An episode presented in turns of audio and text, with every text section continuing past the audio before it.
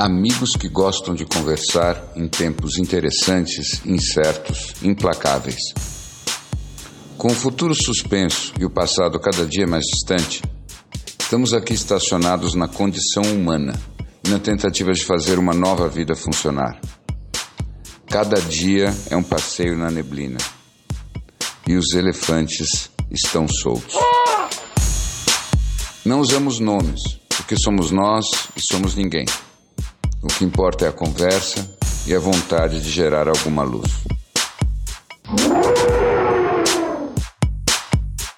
Eu, eu tenho visto isso sim, eu acho que as coisas estão indo nesse, nessa direção, mas, sobretudo, eu, o que para mim está tá interessante me perguntar é se viesse em algum momento alguma ordem para que a gente retornasse para a quarentena, Será que ela ia pegar?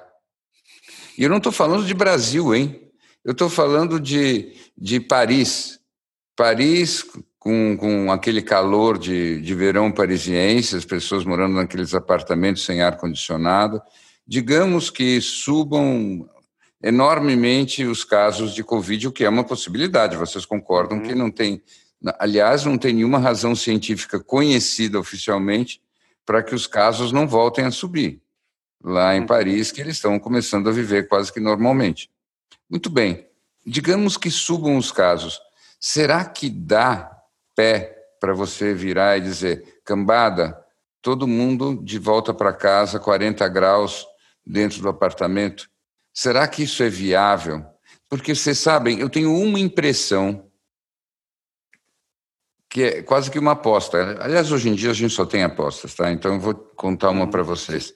Eu tenho uma aposta a respeito de, um, de, uma sequela perene dessa história, e não é a falta do, do aperto de mão nem do abraço. Eu acho que a experiência de que nós não temos autoridades que sirvam de referência, uhum. essa experiência fica. Isso. Que quer dizer isso? Eu acho que a maior parte das pessoas está tendo a experiência e chegando na convicção de que ela tem que pensar por ela mesma. Então é engraçado isso. Eu acho, eu acho um efeito paradoxal fascinante. Assim, nós tivemos um autoritarismo do bem com essa com esse coronavírus. Mas eu acho que o efeito final é aquela experiência de que ninguém sabe realmente nada. E que a partir disso cada um de nós precisa chegar às suas próprias conclusões. Eu insisto nisso. E se isso realmente ficar na cabeça das pessoas, em primeiro lugar, eu acho que a gente vai ter muita bagunça, vai ser muito mais confuso e, e muito mais incerto. Eu acho que muitos consensos vão desaparecer, mas depois eu acredito que vai ser muito criativo. Vai ser um período muito fecundo depois que, que a crise sanitária passar. Se todo mundo ficar na cabeça que, olha, eu tenho que chegar e pensar por mim mesmo, porque ninguém sabe nada. Gostaria muito de acreditar que seja um período fecundo para as pessoas perceberem isso e não uma avenida aberta para que um, um, novo tipo de populismo surja. Mas eu não vejo, eu não acho o campo fértil para para isso. Eu, eu, eu, eu fico mais com a máxima de que a confusão de informações que chegou para todos é tão absoluta que o que fica claro realmente é isso de que nós vamos ter que desenvolver o nosso próprio senso de, de segurança e desenvolver o nosso próprio protocolo. Eu acho que hoje você ainda consegue, como todo mundo ainda está dentro da trincheira ou parcialmente uhum. vivendo ainda no ritmo da guerra, é, é, possível você fazer essas pequenas extensões, como fez o governo de São Paulo agora, vai mais uma semana, uma menos, e aí vai ficar aquele negócio que já estava mais ou menos, um pouco mais, mais ou menos. Agora, depois que as pessoas realmente saírem da trincheira, uma ordem no estilo top-down, voltem porque nós tivemos uma, aqui saiu um, uma pesquisa, realmente eu acho que se a gente não estiver observando uma, um, um, formato novo desse vírus ou alguma coisa que seja uma alguma coisa muito mais letal, eu não acredito que vindo de cima para baixo ninguém a população não aceita mais. eu confesso que, para vocês, que ainda que eu não acho que tudo sempre melhore, sempre, eu acho que a história basicamente anda para frente. Quando eu paro para pensar, gente, eu acho que antigamente nós não tínhamos uma vivência desse tipo quando vinha uma peste, quando vinha algum, alguma coisa nova e misteriosa, pelo simples fato de que a religião era muito forte. Todo mundo nessa hora pegava a mesma linguagem e tinha o mesmo espírito religioso e se apoiava ali.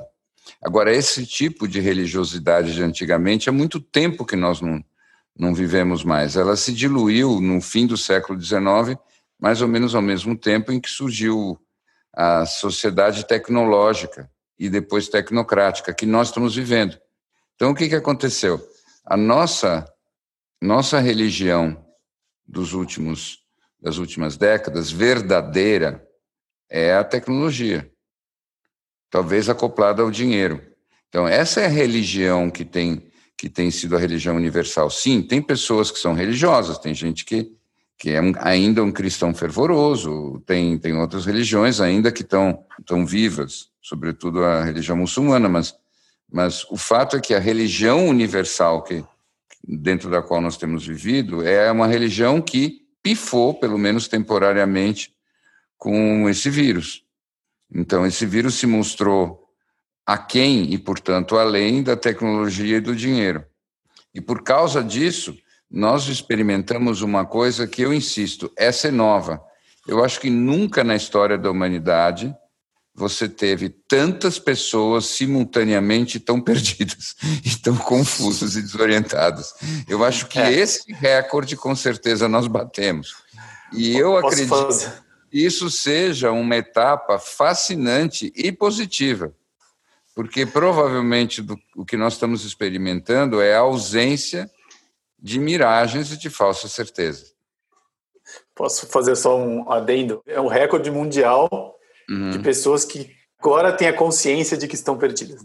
É. Essa questão da religião, de, de que a nossa religião tem sido a tecnologia aliada ao dinheiro, e eu concordo de forma muito profunda com isso.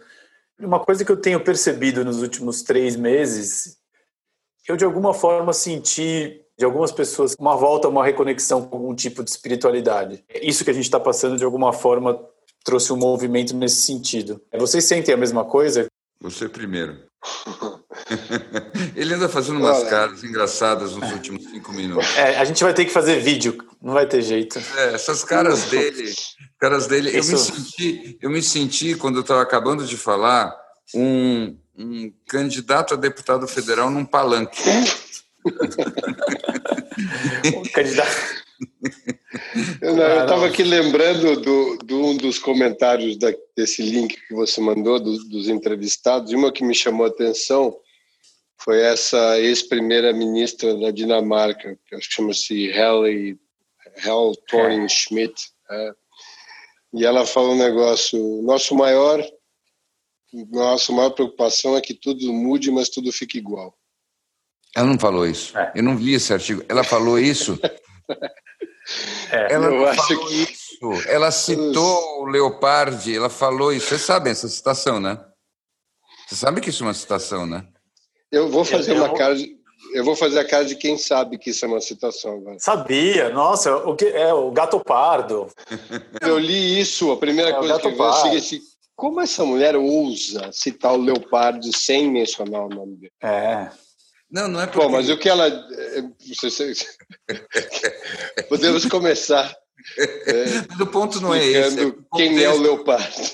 Não, o, o, o, problema não é esse. Leopardi, enfim, ele escreveu esse livro. Esse livro é sobre a oligarquia na Sicília. E é uma velha oligarquia que é quase que a base de onde nasce a máfia e tudo mais. Então, o contexto onde onde o cara usa essa frase, é um contexto muito negativo da velha oligarquia que não quer perder o seu poder decadente e então com muita inteligência não deixa que nenhuma mudança aconteça de verdade e fica aquela coisa sufocante. Seria mais ou menos a mesma coisa que o coronel que tinha no Nordeste, aquela figura que estava lá e que ficava distribuindo favores e tudo mais e não deixava as pessoas realmente evoluírem, porque ele queria aquela vassalagem e aquela submissão. Então, essa frase é da, desse contexto. Então, é, é uma coisa louca pensar numa ex-primeira-ministra dinamarquesa falando a mesma coisa. Então, chego a pensar que ela não sabe. Esse é um daqueles momentos, Snow, que eu tenho vontade de tomar um shot de álcool gel, que é o que tem mais perto de mim, pela minha ignorância. Mas, enfim, Estava só querendo responder a pergunta dele ah, de uma maneira. Sou chato. Usei uma citação. Eu sei dela. que eu sou um chato, né? desculpe, não Mas, não, eu, eu adorei essa. Eu adorei essa. Adorei. Mais forte de do que eu, meu. Não, é que a minha nerdice é muito, é muito compulsiva. Mas o que eu acho que você falou da espiritualidade, e, e quando você falava das pessoas com a espiritualidade, me vinha a imagem do Carnaval de Salvador simultaneamente. Então eu acho que tem um contato com a espiritualidade, claro, como tem todos os momentos de dor, eu acho que é onde se cresce mais esses momentos de contato com, com tanto interior como de uma, uma força maior. Ah, aí eu entrei na história de que tudo mude ou fique igual, justamente para pensar, bom, vamos ver se no momento subsequente, onde tudo volte ao normal, se fica a referência do que se encontrou na quarentena em termos dessa conexão, ou se volta essa vontade de de lamber tudo que passa pela frente, inclusive o chão. Pois é, sendo que essas duas coisas talvez não sejam excludentes. Não, né? talvez não. Talvez a maior forma de conexão realmente é. seja essa. Seja, seja essa. De é. repente, todo mundo toma ayahuasca e realmente lambe cada folhinha da floresta e fica feliz de uma nova conexão. E eu tenho certeza que se, se a humanidade fizesse isso, o ponteiro do relógio do fim do mundo, obviamente, ficava uma hora antes da meia-noite. A gente voltava para as 11 da noite. Agora, Mas... sobre essa história de espiritualidade, eu queria ainda falar um negocinho rápido. É, acho que sim, as pessoas tendem a se aproximar da espiritualidade nessa hora, mas não necessariamente de um jeito que me parece uma tão boa notícia assim, sabia? Por quê? O que, que eu quero Como dizer assim? com isso? Sabe a diferença entre culpa e arrependimento? É, culpa é quando você, como a gente sabia um monte de respostas até você falar o negócio do leopardo, tá? E agora nós estamos aqui num agora tô... vivendo é, estamos... um medo de, de, responder qualquer coisa. Então eu... então, então é assim. O, o arrependimento não precisa ser sentimental, em resumo. E a culpa é sempre um sentimento massacrante e, e de raiz infantil. Então, às vezes, você sente culpa e você nem sabe como é que você seria capaz de fazer diferente. Tá? E você nem sabe exatamente onde foi que você errou, mas você se sente culpado assim mesmo. Então, hum. o que eu acho que muitas vezes numa crise dessa, as pessoas se aproximam dessa espiritualidade de um jeito meio infantil. Então, é, é, muito diferente daquelas pessoas que param e pensam assim: é realmente, o mundo está complicado, não está fazendo sentido nenhum, eu estou vivendo uma angústia e um vazio enorme, eu preciso me dedicar a procurar algum sentido para a minha vida e para minha existência, e ninguém vai poder me dizer rapidinho, e eu não vou poder pegar isso num aplicativo, eu vou ter que mergulhar, eu vou ter que explorar, eu vou ter que sofrer, eu vou ter que levar isso a sério e aí sim, meu filho, bem-vindo à verdadeira espiritualidade. Agora, isso é bem diferente de você dizer o seguinte: hum, estou dormindo mal, então vou tomar um PATS. Hum, a vida não está fazendo sentido para mim, então eu vou tomar uma dose de espiritualidade. Vocês entendem? É, é essa distinção que, que para mim me pega. É uma versão, uma versão mais utilitarista da é. espiritualidade. O primeiro caminho sempre é o. Não, calma, você pode tomar seu Pax. Larry Go nos mostra o Pax.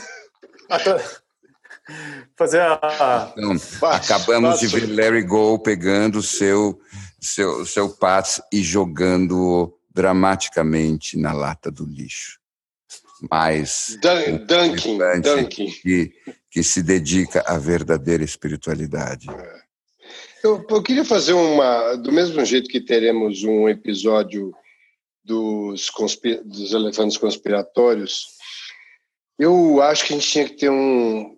Nós temos uma possibilidade de encontrar uma, algumas respostas interessantes num grupo que, já que você está tão levando tudo para o seu campo, eu quero estender o seu campo e ir nos filósofos da Idade Média, idade pós-Idade Média ali, e tem um especial que eu acho que fala muito bem desse momento pós-Covid, que é o seu amigo Spinoza. Hum. E, o, e ele, se não me engano, viveu pós-peste negra, salvo alguma memória. Existe uma tese de que existia uma procura em uma chave enigmática que ele teria entendido como um caminho de espiritualidade a partir do que ele entendeu ali no comportamento das pessoas pós-peste negra. Entendi. Você está em um silêncio absoluto e conta aí, conta aí você. Elabora o que você quer dizer. Elabora. Eu vai. não quero elaborar. Eu quero ah, perguntar. Não. Eu vou perguntar. Tem, tem algum sentido? Você sabe que eu, não me ocorre nada em especial da filosofia dele que que eu me lembre que ele tenha deduzido de um comportamento das pessoas, mas eh, você anda lendo muito mais ele do que eu. Então vamos lá. Eu sei que isso nada mais é do que mais uma das suas armadilhas sórdidas, agora com rancor ainda carregado de tudo que você passou nesse episódio. Nunca vou me submeter a isso. Mas me prepararei para um próximo, não tenha dúvida, porque eu não vou ficar no, no seu death row filosófico. Não, imagina. Tem uma coisa do Spinoza que é engraçado, que eu me lembro bem. Vocês sabiam que quase toda a obra dele ele escreveu em português? É, ele, é ele, ele, ele, é de família de judeus portugueses, né? É, ele depois ele foi para ele, ele foi para a Holanda e lá e depois ele teve o, o, a grande honra de ser excomungado. Excomungado com 25 anos de idade, se não me engano, 26, 25, é, 26. É. Excomungado Baruch. dos, dos da religião claro. judaica. Da religião judaica, claro. É. Sim. Claro. É, o sobrenome não, Spinoza é português, né? É. Bom, eu não sei, eu estava com a impressão de que ele tinha desenvolvido, pela minha ignorância, eu fiz algumas deduções aqui, mas pode ser que nada tenha a ver. Mas eu acho muito difícil uh, você desenvolver uma linha de pensamento daquela magnitude pós aquele movimento tão veemente, sem que não tenha havido dali nenhum campo de estudo. Mas pode ser que sim, não sei. Não, eu, eu, eu queria. Fiquei saber... curioso porque eu estava, enquanto eu lia e via que, esse comparativo das épocas, e o que ele escreveu depois, eu achei que pudesse ter alguma chave ali que nós pudéssemos. O que, ele escreveu, no... Larry Go? Eu que não sei, eu que, eu que não que sou leigo. Nesse... não, é, vamos nos aprofundar mais, que eu comecei a ler o cara agora, né? Pelo amor tá. de Deus, me dá aí mais, me dá mais uns quatro dias. Eu, é, mais, quatro dias tá bom. Tem uma coisa do Spinoza que eu acho que tem tudo a ver com o nosso momento, que ele é o cara que descreveu Deus e a natureza como sendo a mesma coisa. Exato. Isso é uma das então, coisas. To então, todas as ele, partes. Ele, Inclusive, ele... é uma coisa que o Einstein sempre. Einstein, Sim. que era um espis, espisinófago, como é que ele era? Um espizonista? Espi, é, espi, espinosiano. é, espigosa. É, Visconde Sabugosa. Não, mas o Einstein, essa era a parte do é, que o Einstein mais citava em relação ao Spinoza, era essa, é, como ele, é. o que ele compactuava em relação a, a, essa ideia de que Deus era tudo, né? É. E não existia eu e você também, né? É. Então essa essa é, desculpa eu entrar nisso, porque eu estou querendo fazer uma engenharia reversa. Depois é. que você me disse que o Freud é, surrupiou tudo do Schopenhauer e eu estou querendo uhum. dizer de quem que o Schopenhauer se inspirou e fui, fui chegando ah, no Spinoza, entendeu? Ah, entendi. E eu estava fazendo uma engenharia reversa para ver se alguém respondia, só para entender se o Covid também vinha dos impulsos sexuais de todo mundo.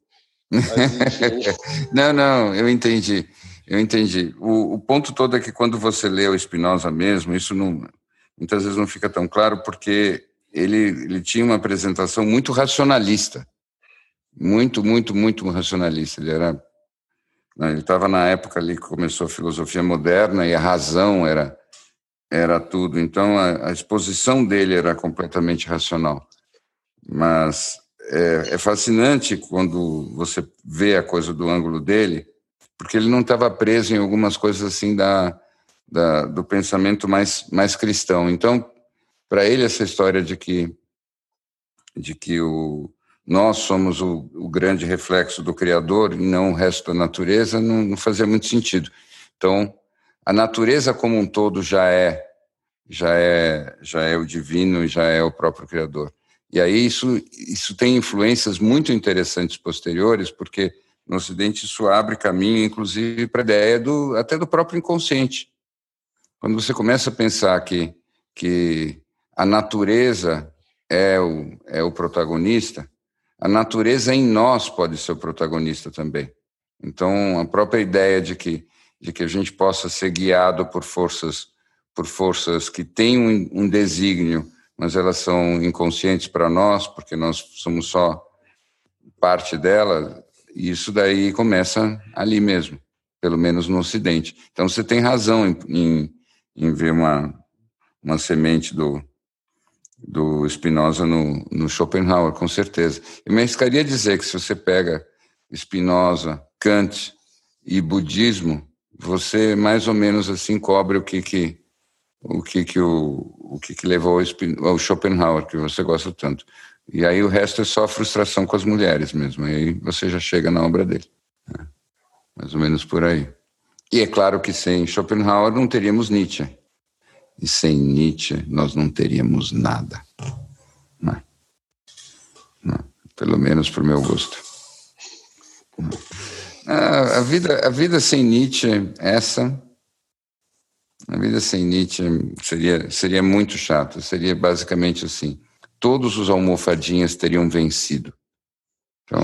É, eu, só, eu só sinto que tem aí alguma dica nessa história toda da gente buscar nas histórias passadas, não o evento em si, mas o que se concluiu imediatamente naqueles momentos e de uhum. quem pensou mais sobre os temas.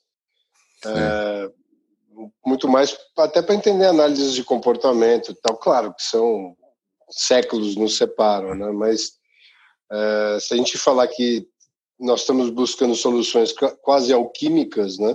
Uhum. E você que gosta tanto da alquimia, uhum. talvez a gente tenha que voltar nos momentos onde isso era mais presente, mais escrito, onde a gente tenha mais literatura, porque uhum. eu tenho, tenho para mim que as soluções ainda estão por ali, né? Ah, é interessante pensar nisso. Eu queria, eu queria muito poder voltar no tempo e conversar com esses caras para ver se eles experimentavam as coisas de uma forma semelhante àquelas aquela que a gente experimenta. Eu não, eu não sei. Eu não sei. Eu adoraria, eu queria muito poder ter uma conversa com Platão. não, eu queria demais isso.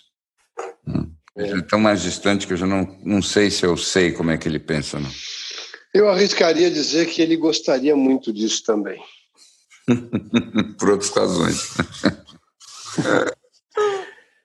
Você estava falando dos filósofos desses, desses grandes filósofos que, bem ou mal, moldaram aí a base do, do, do, pensamento que a gente vive hoje.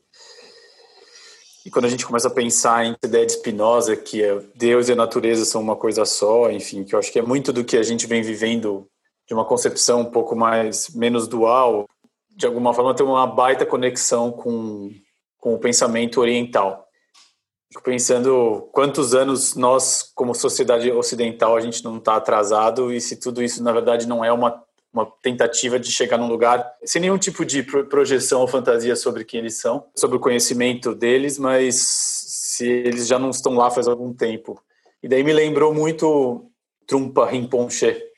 Hum, Trumpa. O Shogun Trumpa Rinpoche.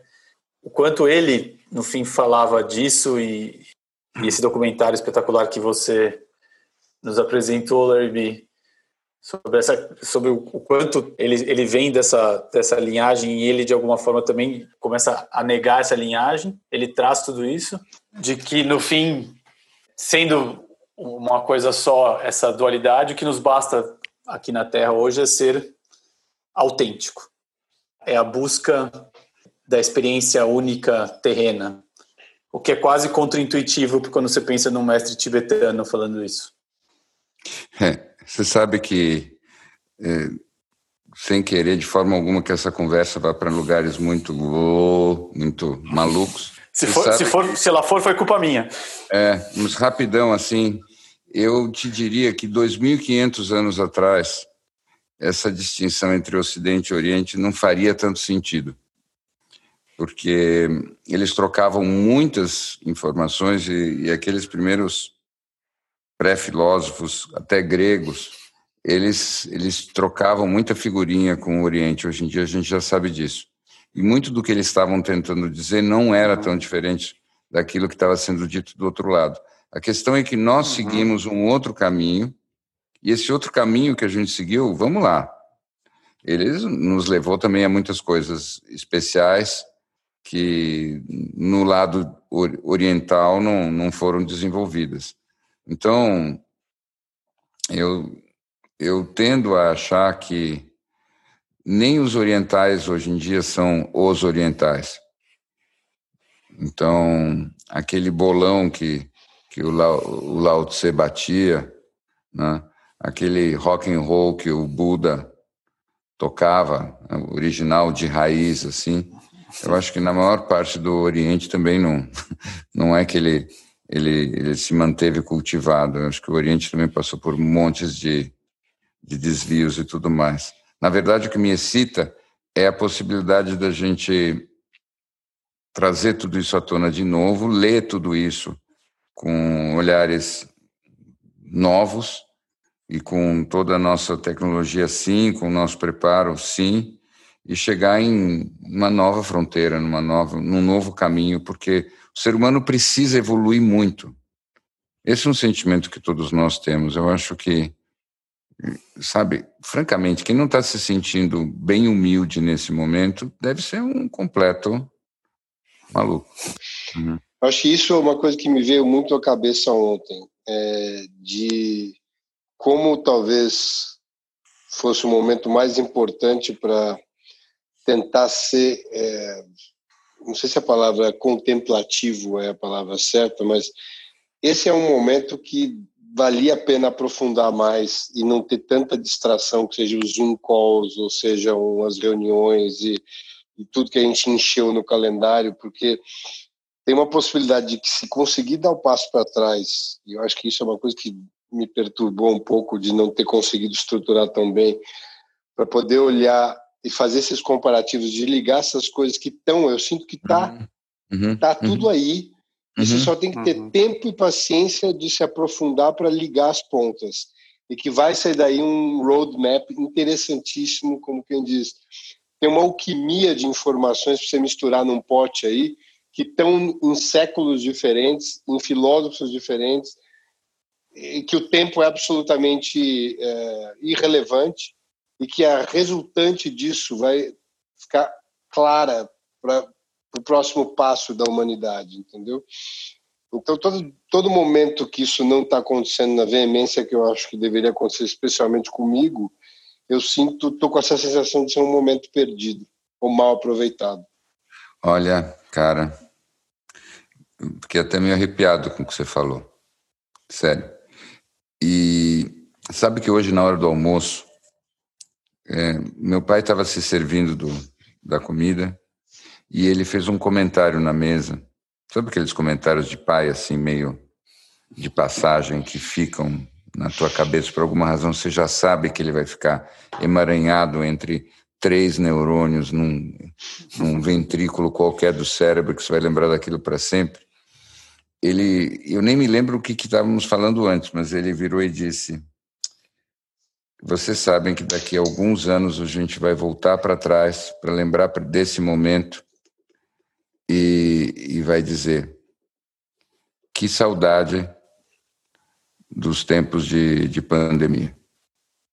Ainda que tenha todo aquela, aquele outro problema, todas as dores tal, ele disse, mas a gente ainda vai ter saudade desses tempos. E eu me lembro que quando ele falou aquilo, eu vi que eu ia gravar essa frase e eu pensei uma outra coisa. Se ele tiver razão, vai me vir a consciência também de que eu não aproveitei esse tempo direito. Que é bem o que você falou. Então, se é por aí, eu não aproveitei esse tempo como eu devia. E eu, talvez a gente devesse fazer isso. Como seria? Eu lanço esse desafio para vocês, eu lanço esse desafio para os nossos ouvintes, eu lanço esse desafio para o mundo. Tente responder essa pergunta. Como seria aproveitar da melhor maneira possível esse momento? Você já se fez essa pergunta? Pelo menos a pergunta você tem que fazer antes desse. É um momento muito propício para ver um puxar os fios que, que vão ligando essa colcha, enfim, eu acho muito interessante e, e dá a impressão de que se a gente conseguisse dar esse step back, a gente conseguiria enxergar mais. Mas eu também estou é, com essa sensação de que sim, como é que a gente faz para aproveitar isso melhor? Como é que seria para aproveitar esse tempo? E é mais interessante isso porque nos últimos dias essa, eu senti essa sensação de uma forma inclusive mais aguda porque eu não consegui, me deu um quase um, um cansaço absurdo de ler informações, de ver qualquer coisa, me deu um, um cansaço generalizado de, de me informar em todas as instâncias, não só das notícias de hoje, mas até de não conseguir abrir mais um livro. Então, mas aí, aí que eu acho que tem uma coisa interessante, é porque tem uma diferença entre você buscar informações pertinentes ao que você está vivendo, ou seja, até em espiritualidade para se treinar, mas tem um trabalho interessante aí de, de que eu acho que é um trabalho de descoberta, é quase que um caça ao tesouro nessa história. E você encontrar uma linha que ela de vez em quando surge numa numa ou outra coisa que você leu e você ir puxando essa linha para ver onde ela vai dar. E isso nunca é cansativo.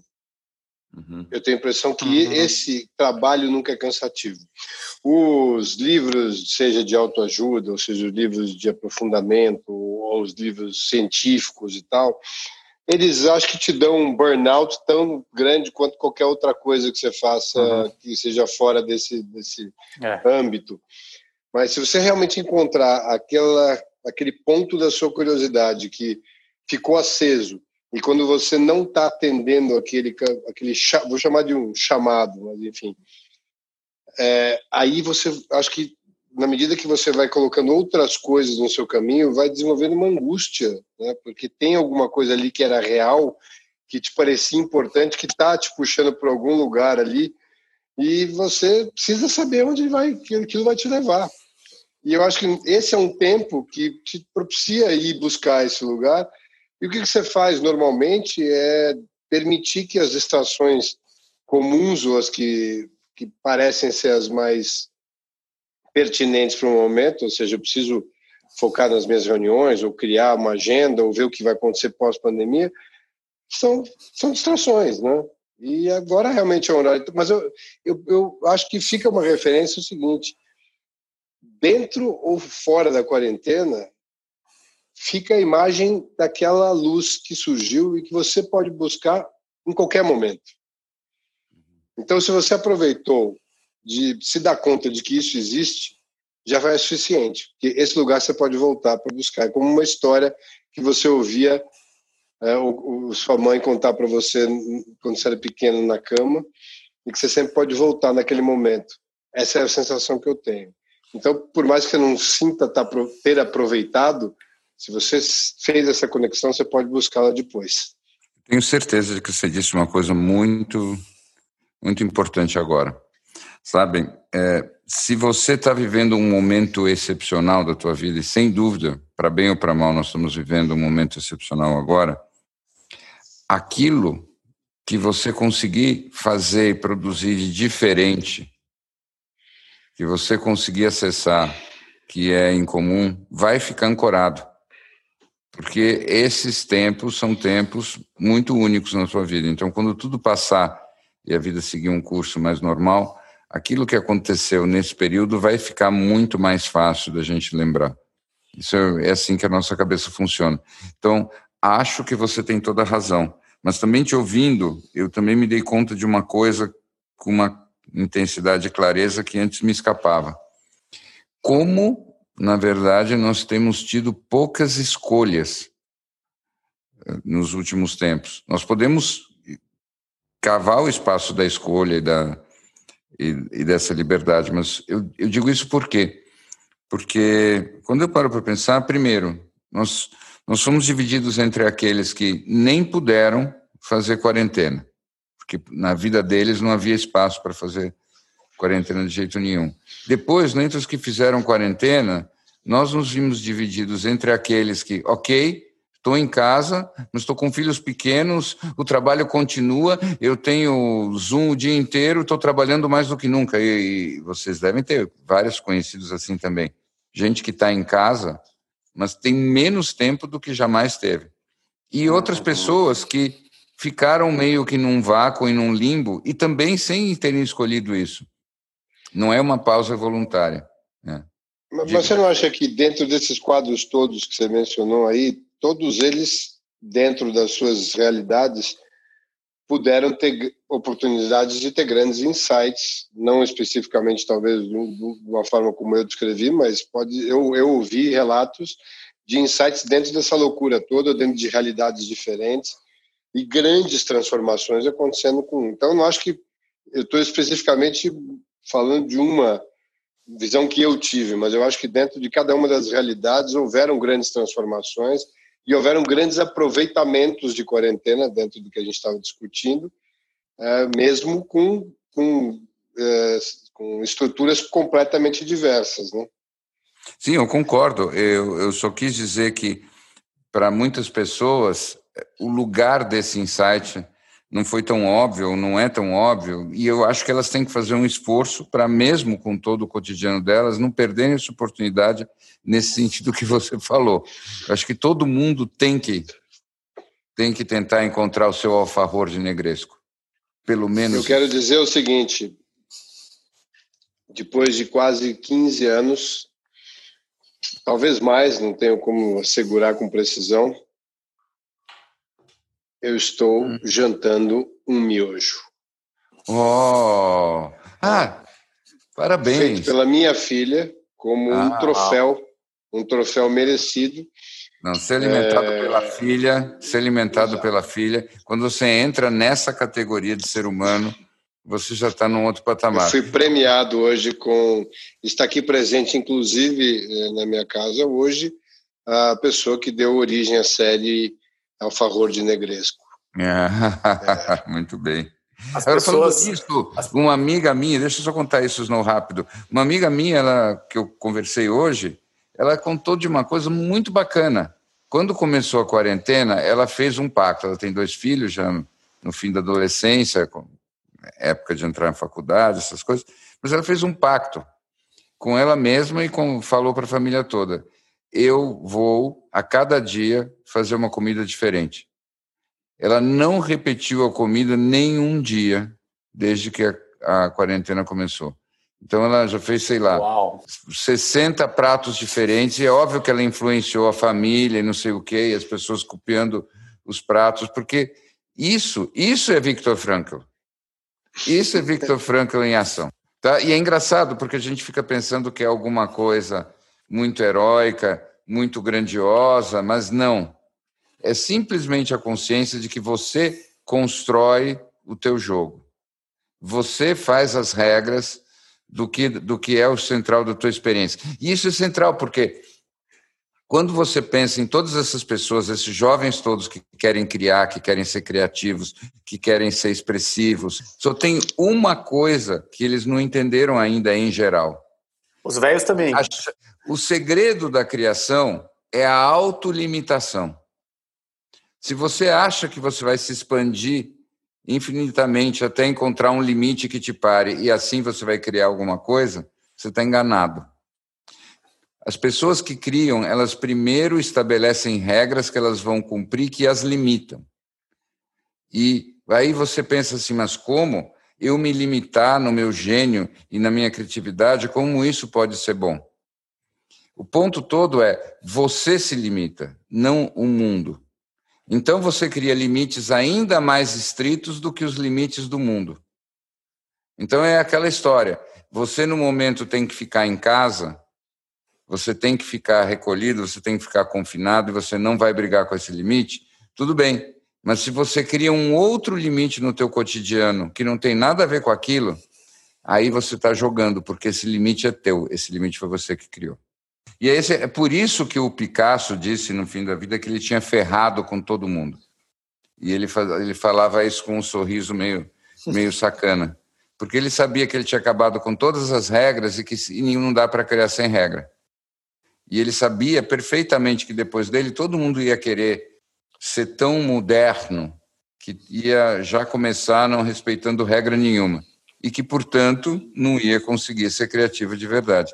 Você sabe quando você vai escrever uma coisa, antes de começar, você precisa decidir se você vai escrever um conto, um romance, uma novela, uma carta, um poema, um fragmento. Essa é a primeira decisão e ela é prévia. Porque quando você começa com essa decisão, você já começa a se organizar. É muito raro que você consiga ser criativo direito, assim, ah, eu vou sair escrevendo, eu vou ver o que, que sai. Não. Hum. É, muito, é muito legal isso. E, e, e o que eu acho um ponto importante é porque é totalmente contraintuitivo uhum. é, quando a gente pensa na nossa educação. Os jovens que vão trabalhar com arte, as pessoas, as pessoas que são criativas, são aquelas que a gente considera as pessoas que têm liberdade. Né? É, uhum. Que pela educação, pra, por, pela nossa educação, são as pessoas que foram contra o conjunto de regras que existiam na, na, naquela nossa sociedade. Então é muito contraintuitivo você pensar que para você conseguir ser realmente criativo, você tem que ter um, um, conjunto de regras que te limitem. Isso eu acho a coisa mais interessante de ser pensado. Vocês têm assim, uma, vocês? uma, uma, uma, uma memória assim de quando lá atrás, quando, quando vocês ainda eram inocentes e pequenininhos, quando vocês se depararam com alguma coisa pela primeira vez, alguma obra de arte, e vocês pensaram assim: uau, isso é muito. Quando vocês entenderam o que, que era criativo, o que, que era o, o genial, o inesperado, vocês vocês lembram de quando vocês tiveram o primeiro contato com isso? Não sei se eu me lembro de algo, preciso pensar um pouco. Tem uma coisa que eu me lembro muito bem, eu não, eu não Talvez entendi. Se eu lembrar nada. disso, eu lembro do resto. Nossa, meu. Eu não consigo, eu não tenho nada que, eu, que me vem em mente. Snow, Snow, Snow. Alô. Esse episódio tem que acabar com essa fala dele. Né? Talvez todos os episódios tenham que acabar com essa fala.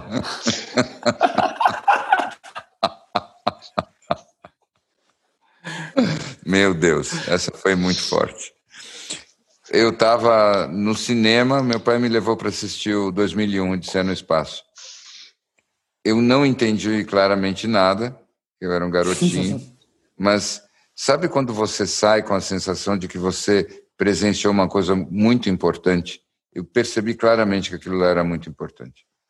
Aquilo lá era muito grande, muito, muito, ah, muito ó. Ainda que então, tivesse... nesse caso, eu acho que foi quando meu pai me levou no Cine Olido para assistir o Sétimo Samurai. Ah, então.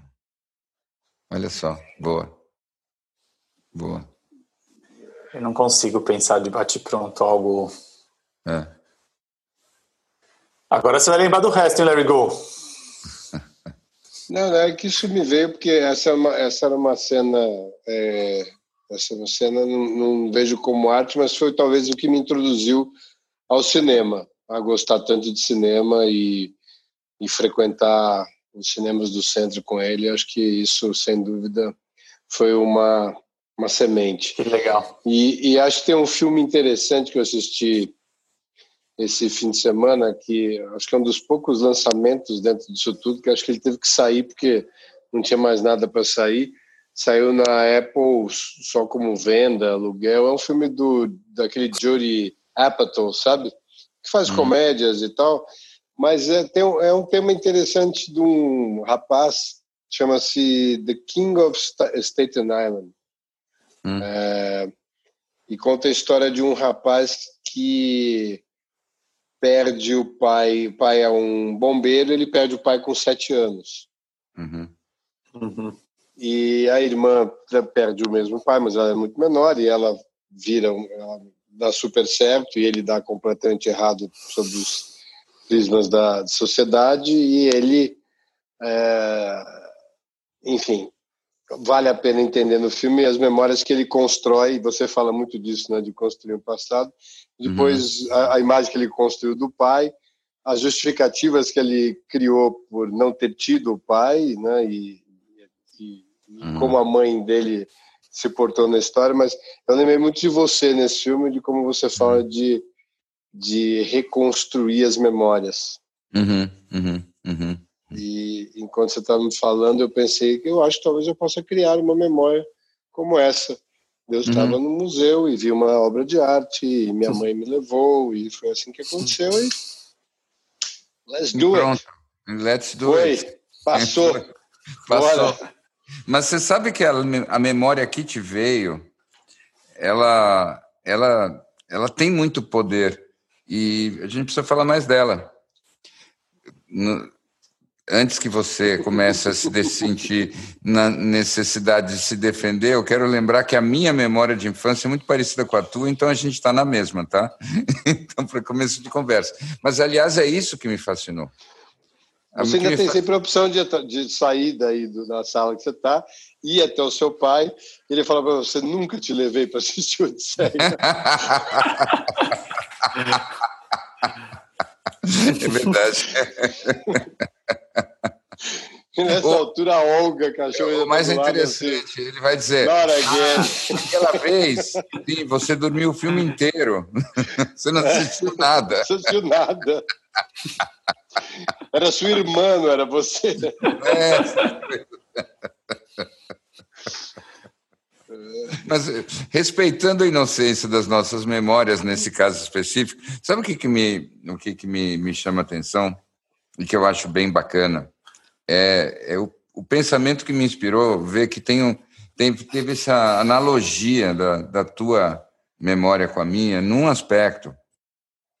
Mesmo hoje em dia, se você pega o 2001 e você pega os Sete Samurais, eles estão na, na lista dos 100 melhores filmes de todos os tempos, fácil. E, e nós éramos dois menininhos.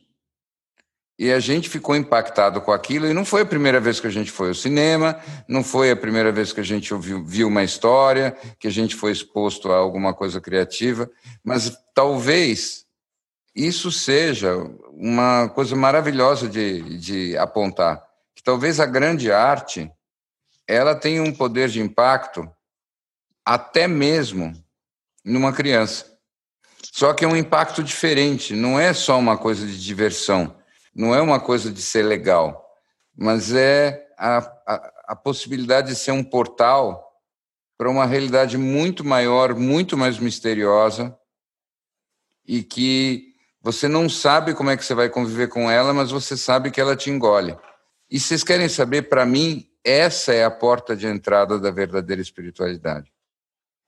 Então, eu, eu, eu me chateio quando vejo as pessoas se aproximando da espiritualidade como se elas estivessem consumindo alguma coisa, quando na verdade o espírito é algo que vai consumi-las.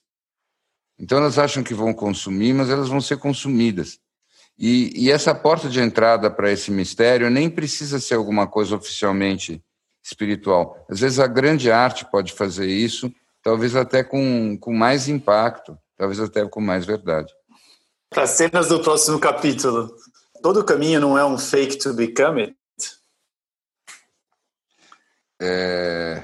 Quando a gente estava falando da espiritualidade, que no fim tem um certo utilitarismo na espiritualidade hoje, eu fiquei pensando nisso. Se todo caminho você não precisa entender que tem algum valor ali, querer fazer algum uso utilitarista daquilo, para você dar o primeiro passo e depois você cair nessa piscina e entender todas as questões que estão em, em jogo. E de repente quando você entende que você não tem uma visão utilitarista, daí você está começando realmente a, a participar minimamente desse jogo. É interessante você dizer isso quando você eu, eu, eu gostei muito da palavra que você usou, participar porque atenção, momento nerd, tá? Já estou avisando, né? Vamos lá. é, você falou em participação, o Jung falava muito daquilo que ele chamava de participatio mística, que é simplesmente a, a experiência de que você e o mundo e a natureza que te cercam, tudo, você faz parte daquilo e que isso é base de toda a experiência mística, que você e aquilo que te envolve são a mesma coisa, que não tem essa distância, que não tem essa separação. Então, isso daí é uma, uma experiência muito primordial. E, claro, quando você tem essa experiência, você pode se ver tentado abraçar árvores, a, a procurar significado no formato das nuvens. E é claro que, que os cientistas chamaram isso de, de pensamento mágico. Mas no fundo, eu acho que ninguém consegue ser saudável e feliz sem uma boa dose de pensamento mágico. Vocês querem saber a minha opinião? Aham, hello, tudo bom? Por que ele sempre começa desse jeito, de cabeça para baixo? Eu não sei. Tá. Sei por que isso acontece.